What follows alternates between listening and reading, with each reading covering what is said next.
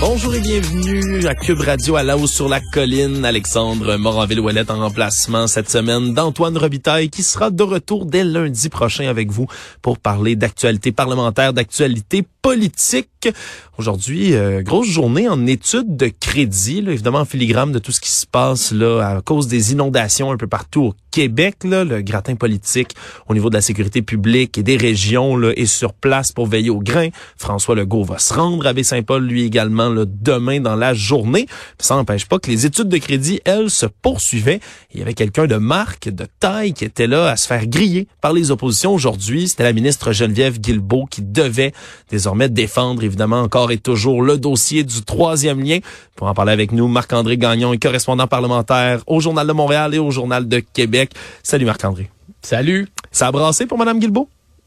Ouais, ben en tout cas, j'espère que qu'elle avait bien pris le temps de se préparer. Elle semblait quand même assez bien préparée, je vais le dire, euh, prête à faire face à la musique, puisque bon, l'exercice d'étude des crédits, hein, c'est ce grand exercice de, de, de reddition de compte où la ministre se fait cuisiner dans ce cas-ci pendant trois heures de temps par les différents partis d'opposition sur tous les sujets, les sujets qui, qui, qui, qui veulent.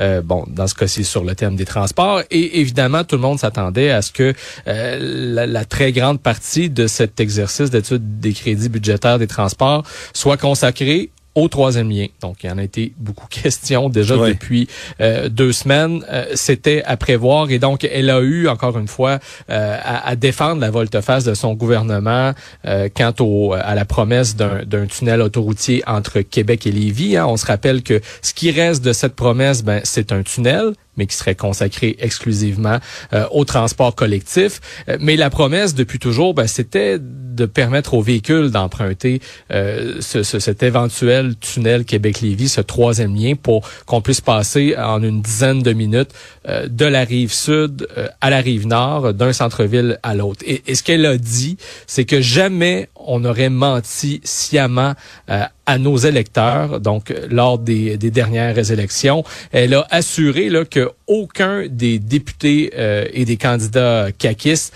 n'a fait une élection, et je et, et ne s'est engagé à faire le troisième lien en ayant à l'esprit qu'on devrait changer aussi significativement le projet par la suite. Tu sais, parce que c'est un peu ce que tout le monde a, a l'impression depuis que qu'ils ont annoncé euh, la, la, la, pardon l'abandon du volet euh, autoritier euh, mm. du tunnel. C'est est-ce que vraiment ils ignoraient aux dernières élections que c'est là qu'ils s'en allaient, qu'il n'y aurait pas de voiture dans le tunnel. Donc, des citoyens ont de la misère à le croire, les partis d'opposition aussi. Oui, parce que là, on a eu aussi des dates hein, qui ont été là, dévoilées pendant cette étude de crédit là, de la bouche de Mme Guilbeault elle-même. On parle d'un premier document sur le troisième lien qu'elle aurait eu entre les mains le 27 janvier dernier. Évidemment, c'est une date qui, qui, est pas mal antérieure à son annonce. Là. Elle a précisé que c'est un squelette d'études, tout premier. Mais il y a quand même pas mal de, de temps qui s'est écoulé entre le 27 janvier puis l'annonce finalement du 19 avril. Là. Ben, si on situe les, les, les choses dans l'ordre, dans la chronologie, dernières élections, donc euh, pendant à l'automne dernier, François Legault, presque à tous les jours, répétait ben des études, j'en ai pas, puis elles s'en viennent, vous les aurez en début d'année.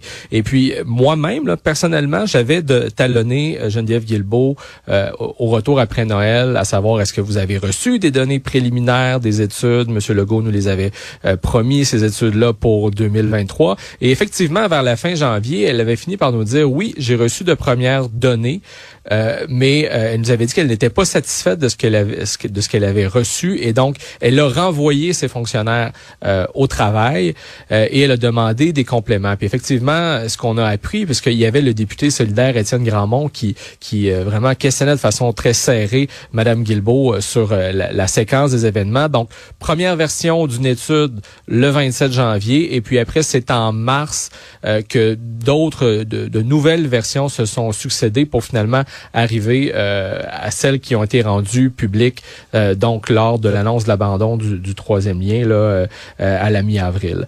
Euh, hmm. Bon, alors il reste que elle maintient que les coûts eux étaient dans la version finale de la synthèse de ces études et que la décision là de d'abandonner le troisième lien routier donc c'est prise hein, ben, au, début avril, lorsqu'elle a rencontré euh, le premier ministre François Legault pour lui présenter tout ça. Et il n'y a pas que les coûts. Hein, puis ça, on l'a exposé dans les pages du journal samedi dernier. Je sais pas si vous avez vu ça, mais on exposait bien que l'élément essentiel, selon François Legault, qui a motivé sa décision, c'est les temps de parcours. Puis ça, j'en parlais avec Antoine Robitaille la semaine dernière. Ce que ça donne, c'est qu'on on parle d'une différence sur les temps de parcours entre Québec et Lévis de 4 à 11 minutes. Ça, c'est le gain que les automobilistes ont fait euh, en 2022 par rapport à ce qui était observé avant la pandémie. Hmm. Euh, ben, la plupart des gens diront que c'est peu, que ça peut changer, mais pour François Legault, c'était suffisant pour mettre à la poubelle un engagement électoral euh, qui représentait désormais une promesse de 10 milliards de dollars quand même. Oui, puis on dit 10 milliards de dollars comme promesse, mais il y a quand c'est quand même étrange de, voir que Mme Guilbeault, elle, s'est expliquée sur le fait qu'elle aurait pas donné de figure de coût, de figure de chiffre à M. Legault en l'ayant rencontré. On dirait que c'est bizarre, tout ça, cette histoire-là, de, de pas avoir, je veux dire, tu rencontres en privé le premier ministre du Québec. C'est un de ses engagements électoraux fort. Et là, tu, il te pose des questions, vous discutez du projet, puis jamais tu lui dis combien c'est censé coûter. On, dirait, je trouve ça complètement étrange ben, comme situation.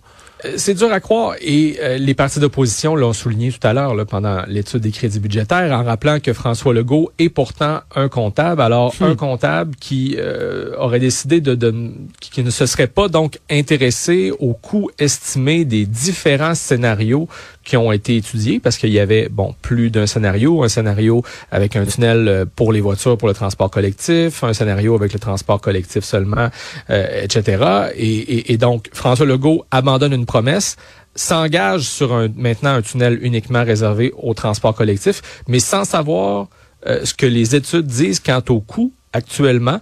La raison qu'ils nous donnent, c'est qu'ils n'ont pas encore déterminé le mode de transport collectif qui va emprunter le tunnel.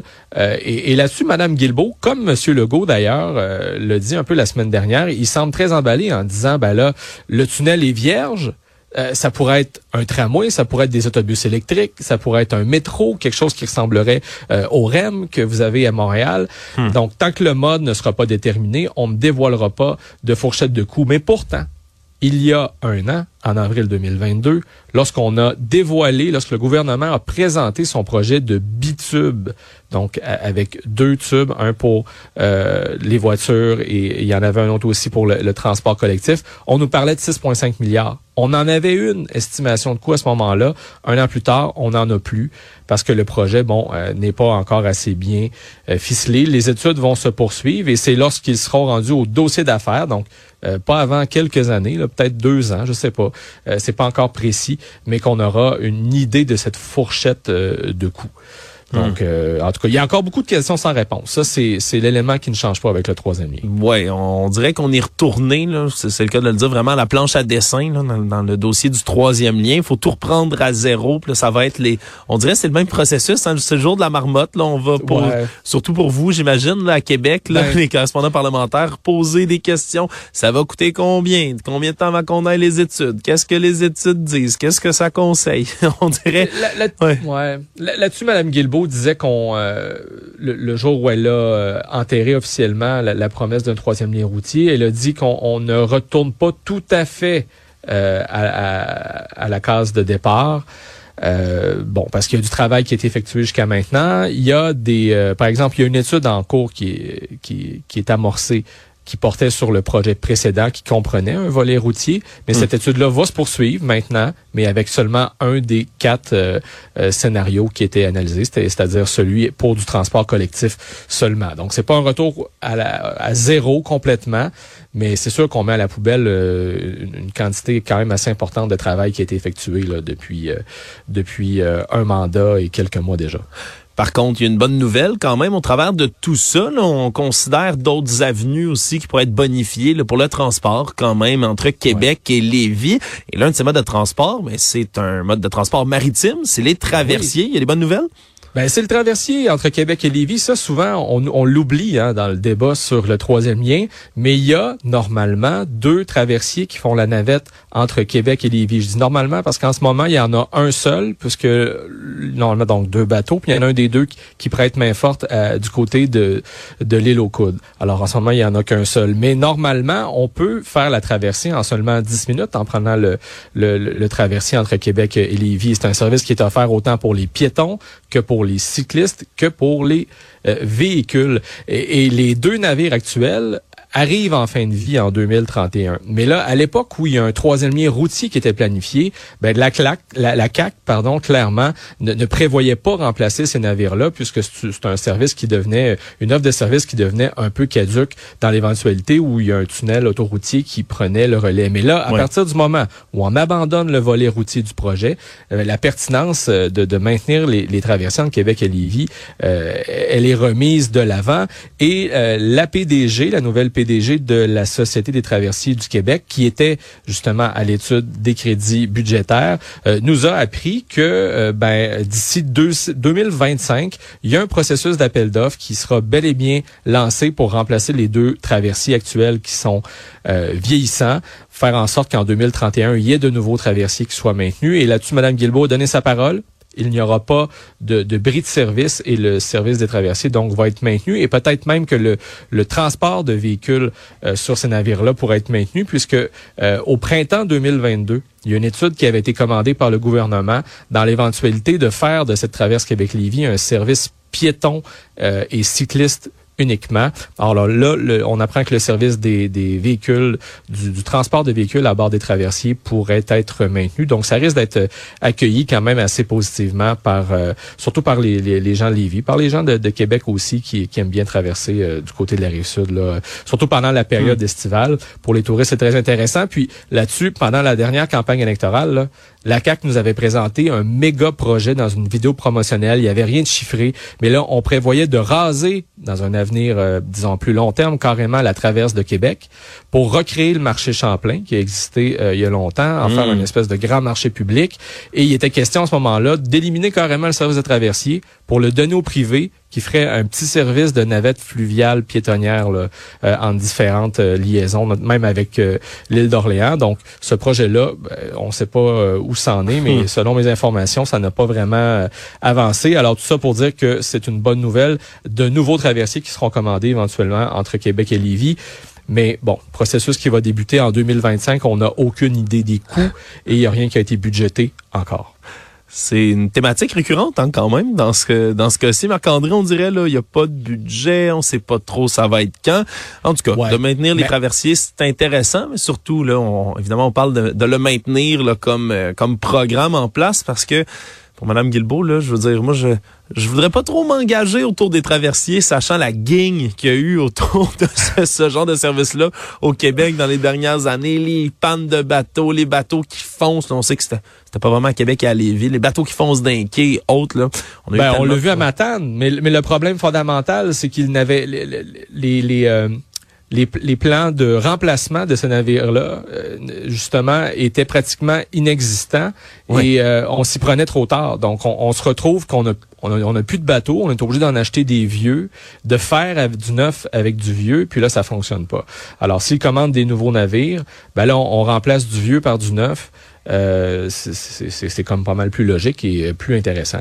Oui, absolument. Un peu plus prometteur. Ouais. Ben, plus prometteur. Faudra voir donc dans ce cadre de projet-là, encore une fois, le jour où on va avoir des budgets chiffrés, on va avoir des mesures plus avancées. En tout cas, au moins, il y a plein de beaux projets sur la table pour les gens de Québec et de Lévis. Ne désespérez pas si euh, vous étiez fan du troisième lien autoroutier, que ça vous, ça ne surviendra pas.